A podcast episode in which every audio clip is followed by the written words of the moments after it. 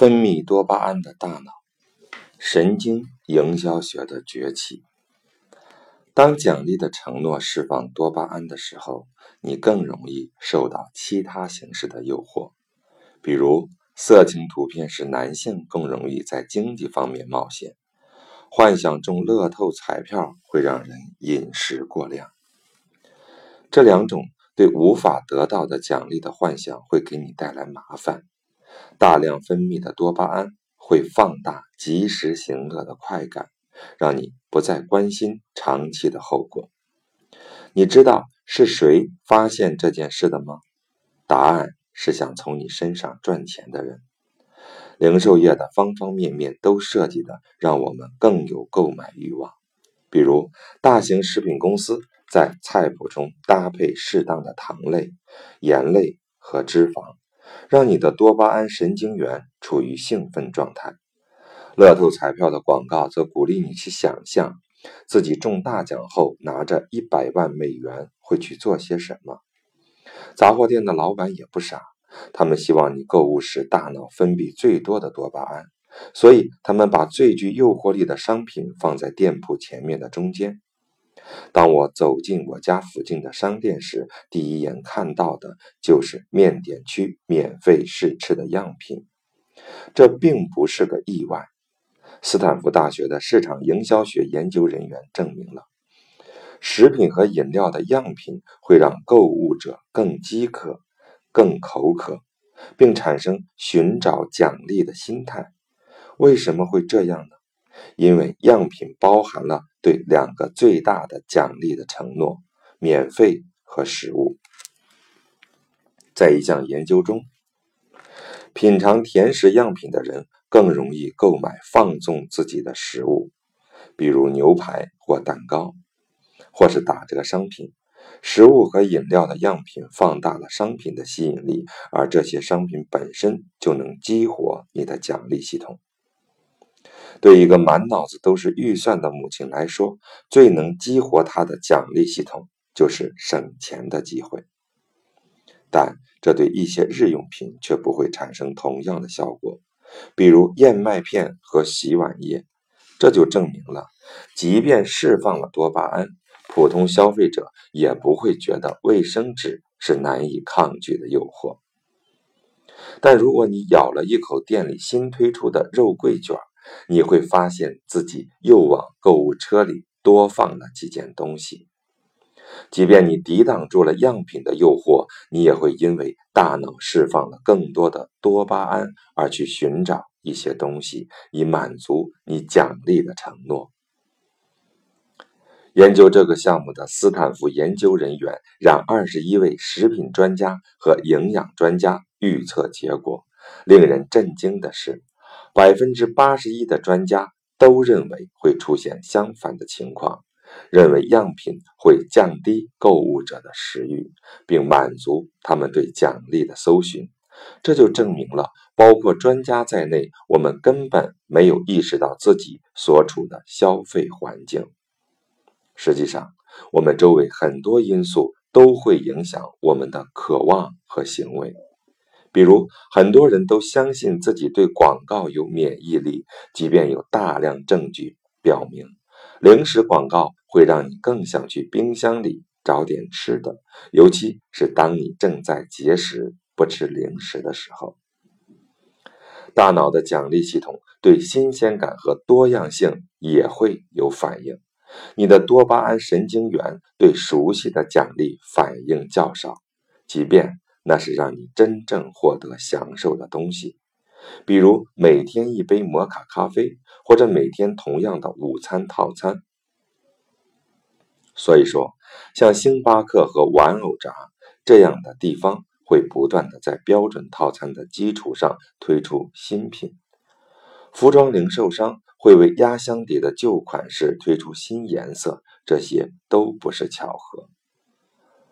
我来一杯普通的咖啡吧。嗯，到店里我就点这个。哦，菜单上好像有新东西，白巧克力拿铁。你又激动了吧？你最喜欢的服装目录里有件角花织毛衣，太没劲了。但是等一下，这款毛衣有焦糖棕色和奶油黄色的，今天你又多巴胺分泌旺盛了吧？此外，还有价格上的巧妙设置，能保证你大脑的原始部分想存储这些稀有的资源。从能让你觉得买到便宜的东西、买一送一的承诺，到高喊减价百分之六十的招牌，都会打开分泌多巴胺的闸门。特别有效的方法是在打折零售价旁边加一个高的离谱的建议零售价。亚马逊网站就深知这一点，并不停地利用这一点对你进行剥削。你的大脑快速计算出省了多少钱，而且毫无逻辑地认为这个差价是你赚到的钱。九百八十九点九九美元的东西降到四十四点九九美元了，简直就是白送嘛！我都不知道这东西到底是干什么的。但赶紧放到购物车里吧。如果再给你时间限制或数量限制的话，你就会像大草原上抢夺最后一点食物那样冲上去大抢特抢一番。卖家也可能通过味觉来让消费者产生并不存在的欲望，让人欲望大开的气味可能很快就会引发你的奖励承诺。当你接触到气味分子的时候，大脑就会开始寻找气味的来源。下一回，当你路过快餐店，被法式炸薯条和汉堡的味道所吸引的时候，你要知道，那些香气不是店里的食物飘出来的，而是通过精心设计的装置释放到人行道上的。在嗅香网站上。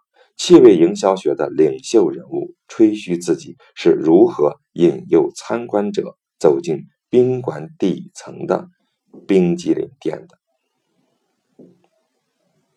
通过安装一个气味扩散系统，他们可以在楼梯顶端释放小甜饼的味道，在底层扩散华夫甜筒的香味。普通的路人会认为自己闻到的是甜品的香味，实际上他闻到的只是经过强化的化学品。这种化学品专门刺激他的多巴胺神经元，让他和他的钱包一起走到楼下去。布鲁明戴尔百货公司会让每个部门散发不同的香味，在母婴用品区。婴儿粉的味道会产生温暖舒适的感觉，在游泳衣区，椰子的味道会让人产生沙滩椰树的联想；在贴身内衣区，舒缓的紫丁香味据说能让站在三面镜子的试衣间里，在明亮的日光灯下试穿内衣的女人心平气和。你可能都不会意识到这些味道。但它们确实能影响你的大脑和你的购物状况。当然，气味营销学除了能带来利润之外，还有很多的优点。公平地说，气味营销学对世界的贡献不仅仅是多卖了些圆筒冰激凌和比基尼内衣。在一家位于佛罗里达的医院里。核磁共振部门的医生通过在等候区释放沙滩椰树和海洋的气味，成功降低了最后一分钟取消检查预约的概率。一点小小的奖励承诺就能成为缓解焦虑的良药，就能帮助人们走进自己本想逃离的东西。其他行业的服务供应商。都能从相似的策略中受益。或许，牙医可以让自己的诊室充满万圣节糖果的味道；税收顾问可以让办公室充满美酒马提尼的味道。做个多巴胺侦探。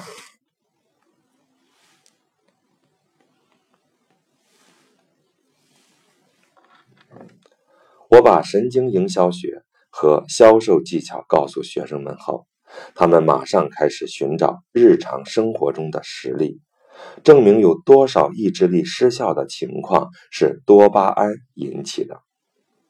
第二周，学生们带回了自己的故事，比如他们最喜欢的商店是如何控制他们的。有的是用厨具店里燃烧的蜡烛的香味，有的是有购物中心店员发放的刮刮乐折扣卡。他们意识到，为什么服装店会在墙上张贴裸体模特的照片？为什么拍卖者会从很低的价格起拍？当你开始关注的时候，你就会发现有多少陷阱在等着诱惑你。你的多巴胺神经元和你的钱。学生们毫无例外地表示，这种观察让自己充满了动力。他们在观察商家的技巧时感到很高兴，这也有助于他们理解一些购物的秘密。比如，为什么有些东西在商店里看起来那么吸引人，但回到家却那么令人失望？因为家里没有扰乱你判断的多巴胺。一位女士终于弄明白了，为什么她无聊的时候总想冲进食品商店，不是为了买食品，只是为了进去看看，大脑在引导她寻找刺激多巴胺。产生的东西。另一个学生取消了他的商品目录寄送服务，因为他发现，从本质上来说，是商品只有目录让他分泌多巴胺的。每一张彩色宣传页都会让他产生欲望，这种欲望只能用这家公司的产品来满足。另一名在拉斯维加斯开会的学生，终于能看紧了自己的钱包了，因为他看透了赌场不停刺激多巴胺神经元的策略。赌场里充满了几乎全裸的广告女郎，随便吃到饱的自助餐，以及暗示着胜利的灯光和嗡嗡声。虽然我们所处的世界总让我们产生欲望。但我们只要用心观察，就能看透一些东西，知道那是怎么一回事，并不能完全消除你的欲望，但它能让你至少有机会抗争一下，锻炼一下我不要的力量。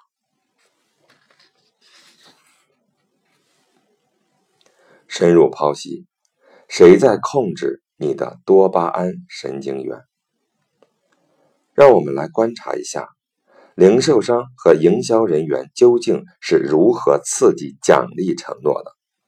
把逛商店或看广告当做一种游戏，你闻到了什么？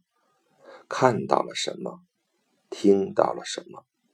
当你知道这些暗示都是经过精心设计，专门要诱惑你上钩的时候，你就能看清他们到底是什么，也就能成功的抵御他们了。让多巴胺发挥作用。我在课上讨论神经营销学的时候，一些学生会不可避免地提出，应该把某些广告或神秘的零售操控手段定为非法。他们的这种冲动是可以理解的，但这几乎是不可能的。想创造一个安全的环境，需要太多的限制，这几乎无法实现，而且大多数人内心深处也不愿意这样。我们想感觉到自己的欲望，而且在这样一个让我们不断做白日梦的世界里感到很快乐。这就是为什么人们喜欢逛商店、翻奢侈品杂志，在开放日参观豪宅。很难想象一个使多巴胺停止分泌的世界是什么样子的。即便我们被保护起来了。无法接触到刺激多巴胺产生的东西，我们也想寻找一些能刺激欲望的东西。看起来，我们不太可能把奖励的承诺定为非法，那么我们还是好好的利用它吧。我们可以从神经营销学家那里学到一点东西，试着把我们最不喜欢的东西多巴胺化。在承诺奖励之后，让我们不开心的家庭琐事可能变得很有吸引力。当奖励在遥远的未来才能实现时，我们可以通过幻想最终的奖励，从神经元里挤出一点多余的多巴胺。一些经济学家提出了将无聊的事情多巴胺化的想法，从存钱养老到及时缴纳税款，都是他们所谓的无聊的事情。想象一下。你有一个能保护钱财的储蓄账户，你可以随时取钱，但你购买了现金奖励更多的乐透彩票，而不是选择获得有保障的低利息。对那些购买乐透彩票但银行里没有一分钱的人来说，如果他们的每一笔存款都能再赢十万美金的话，他们对存钱的热情就会更高，或者。想象一下，如果及时缴纳税款并诚实的上报收入和折扣余额、扣除额，你就有可能拿回全年的税款。这会不会让你赶在四月十五号截止日期之前纳税呢？可能美国国税局还没来得及拿出这样的提案，但一家公司很容易就能实施这个方法。这样就可以鼓励人们及时上缴报税表了。人们一直以来都在用奖励承诺来克服癖好。在戒酒和戒毒的过程中，最有效的干预治疗法被称为鱼缸法。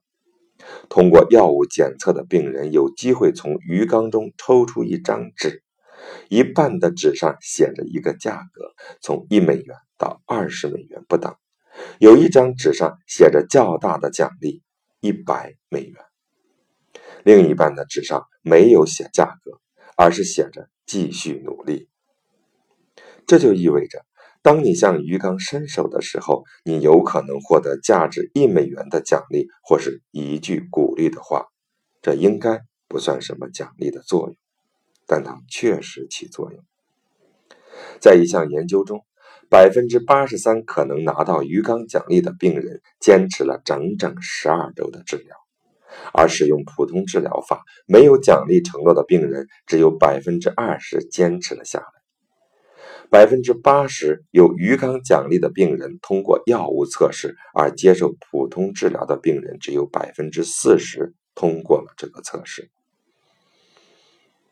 治疗结束后，和使用普通治疗方法的人比起来，使用鱼缸法的人更不容易固态复萌，即便那是已经没有了奖励承诺了。这真的让人觉得很神奇。鱼缸法竟然比花钱让患者通过药物测试更管用。事实上，患者最后从鱼缸拿到的奖励要比他们想象的少很多。这就证明了难以预料的奖励。究竟有多么强大的力量？和有保障的小奖励相比，我们的奖励系统面对可能获得的大奖金会更加的兴奋。它会促使我们去做任何可能获奖的事。